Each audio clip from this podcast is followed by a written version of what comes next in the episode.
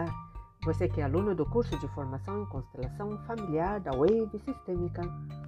Eu vou gravar hoje o segundo episódio da introdução.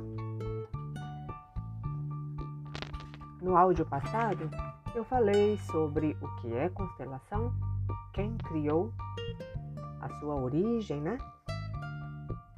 As ordens do amor, campo morfogenético e a fenomenologia. Hoje eu vou falar sobre os emaranhados. Lembra que eu falei que as três leis sistêmicas elas sempre vão tender ao equilíbrio.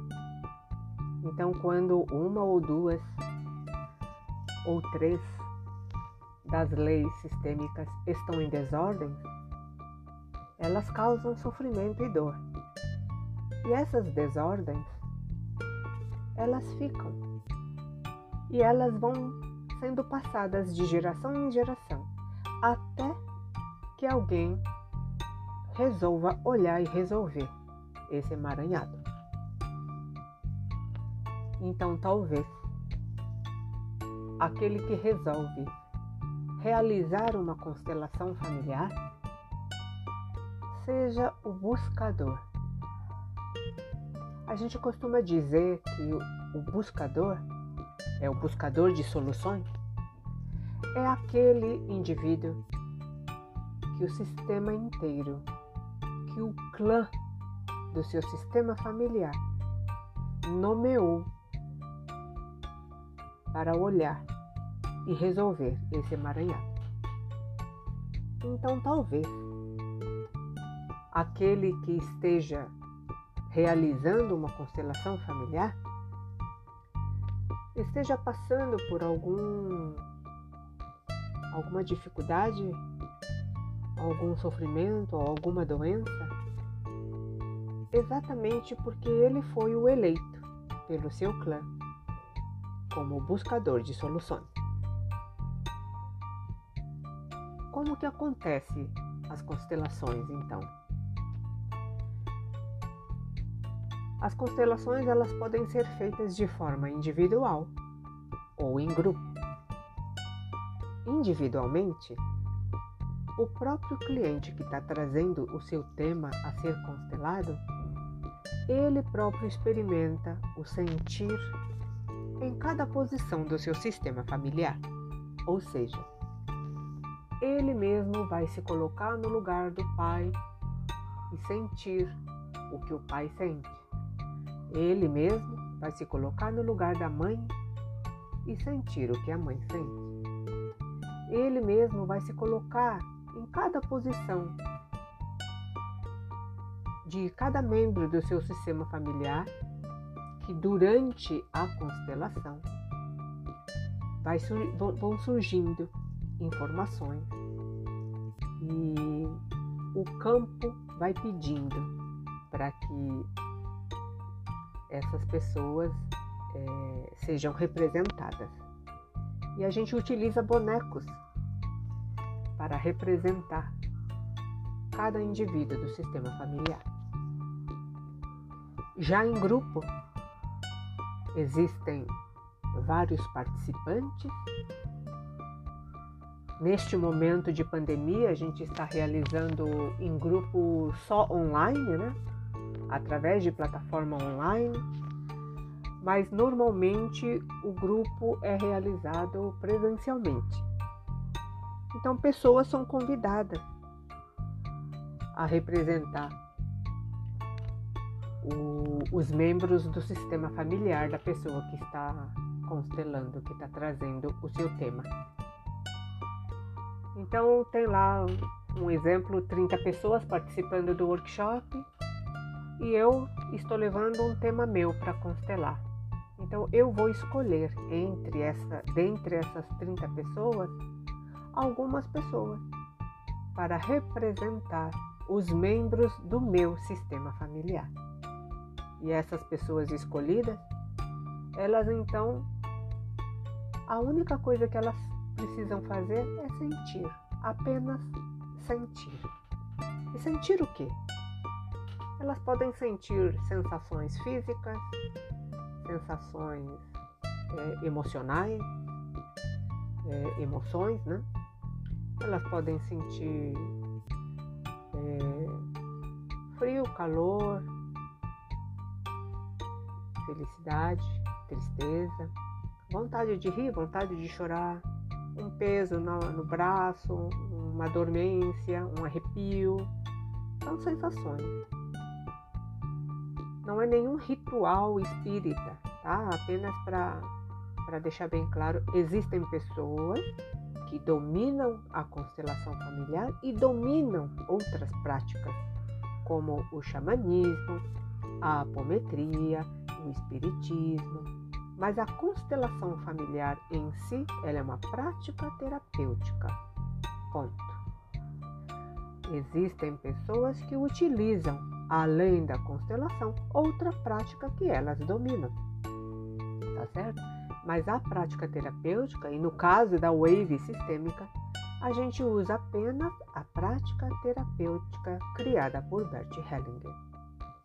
Ela não está aqui na wave sistêmica associada a, nenhum outra, a nenhuma outra prática, tá? Nenhum ritual religioso, espírita, nada disso. Então é aquilo que eu falei através da fenomenologia. Se eu me coloco em estado de presença, se eu me coloco, desligo o meu pensar, eu ligo só o meu sentir, desligo o meu julgamento e apenas me coloco no lugar da outra pessoa e através da fenomenologia eu consigo de repente sentir que aquela pessoa está triste, está feliz, está sentindo um peso nas costas, está sentindo uma dor no braço direito. E são essas sensações, essas emoções que os representantes vão é, declarando durante a constelação. Uma coisa muito importante eh, durante as constelações familiares é os participantes tomarem bastante cuidado com as expectativas. Nós, seres humanos, temos a tendência de sempre desejar um final feliz, né? Mas nem sempre durante uma constelação familiar a gente consegue um final feliz. Talvez esse final feliz aconteça daqui dois, três anos. Mas a constelação familiar realizada hoje foi o primeiro movimento, foi a primeira onda que foi criada para alcançar então esse final feliz. Né? A gente costuma fazer uma analogia é, como se a gente estivesse jogando uma pedrinha num lago de água parada. Quando a gente joga essa pedrinha, ela começa a gerar uma onda. E essa onda então vai reverberando, reverberando. Né? Então, a constelação familiar é mais ou menos isso. É como o primeiro movimento, a primeira onda que a gente está é, provocando para que então é, o grande final feliz né, aconteça. É, então a gente precisa guardar a nossa expectativa, porque nem sempre numa constelação a gente vê um pai abraçando um filho. Talvez o primeiro movimento seja apenas o pai conseguir olhar para o filho. Esse já é um primeiro movimento. Talvez o abraço aconteça daqui dois, três anos, mas o primeiro movimento foi provocado na constelação. Então a gente precisa tomar bastante cuidado com a nossa expectativa. Uma outra coisa que a gente precisa tomar bastante cuidado é em relação ao nosso julgamento. Nós somos seres humanos e nós julgamos, né? Nós julgamos as pessoas. Nós julgamos as pessoas por fazerem ou por não fazerem. É, a gente julga é, por, por, qualquer coisa, né? Quando está diferente da forma como a gente pensa, a gente julga. Então a gente precisa tomar bastante cuidado. E uma coisa muito importante que Bert Hellinger sempre diz: a constelação começa no coração do constelador. Então, se no coração do constelador não tiver um espaço, um bom lugar para o tema que a pessoa está trazendo, a constelação não, não acontece. Né? Então, é, se o tema que a pessoa está trazendo, se a constelação mostra uma situação que na minha vida particular eu não concordo muito com aquilo, ou eu sofri né, por, por, por conta dessa mesma situação, uma situação é, extremamente igual ao que a constelação está mostrando, eu nesse momento, enquanto constelador, eu preciso desligar o meu julgamento, eu preciso dar um bom lugar para aquela situação dentro do meu coração, senão a constelação não acontece, tá? Uma outra coisa muito importante que a gente costuma sempre dizer nos workshops é quando a gente, é quando uma pessoa traz um tema para constelar, muitas vezes a constelação ela, ela mostra para gente segredos, segredos de família, segredos das pessoas, né? E a gente precisa olhar com muito respeito e com muito amor para tudo o que surge, para todas as informações que surgem nas constelações. Porque muitas vezes aquele segredo, aquela situação, ela é guardada com muita dor, com muito sofrimento pelas pessoas. Então a gente precisa olhar para aquilo com muito amor, com muito respeito, né? Então sempre quando eu vou fazer uma constelação, eu sempre peço para o sistema familiar da pessoa que está trazendo o tema que me permita, me permita olhar todos os emaranhados que existem naquele sistema e que precisam ser desemaranhados para que a pessoa que está aqui na minha frente, né, que está trazendo o seu tema, o seu sofrimento, a sua dor, para que ela tenha uma solução. E que eu vou olhar com muito, com muito amor e com muito respeito para todos os emaranhados, porque não existe certo, não existe é, errado, existe o que a pessoa sabia fazer, o que ela conseguia fazer naquele momento. Então a gente olha com muito amor e com muito respeito.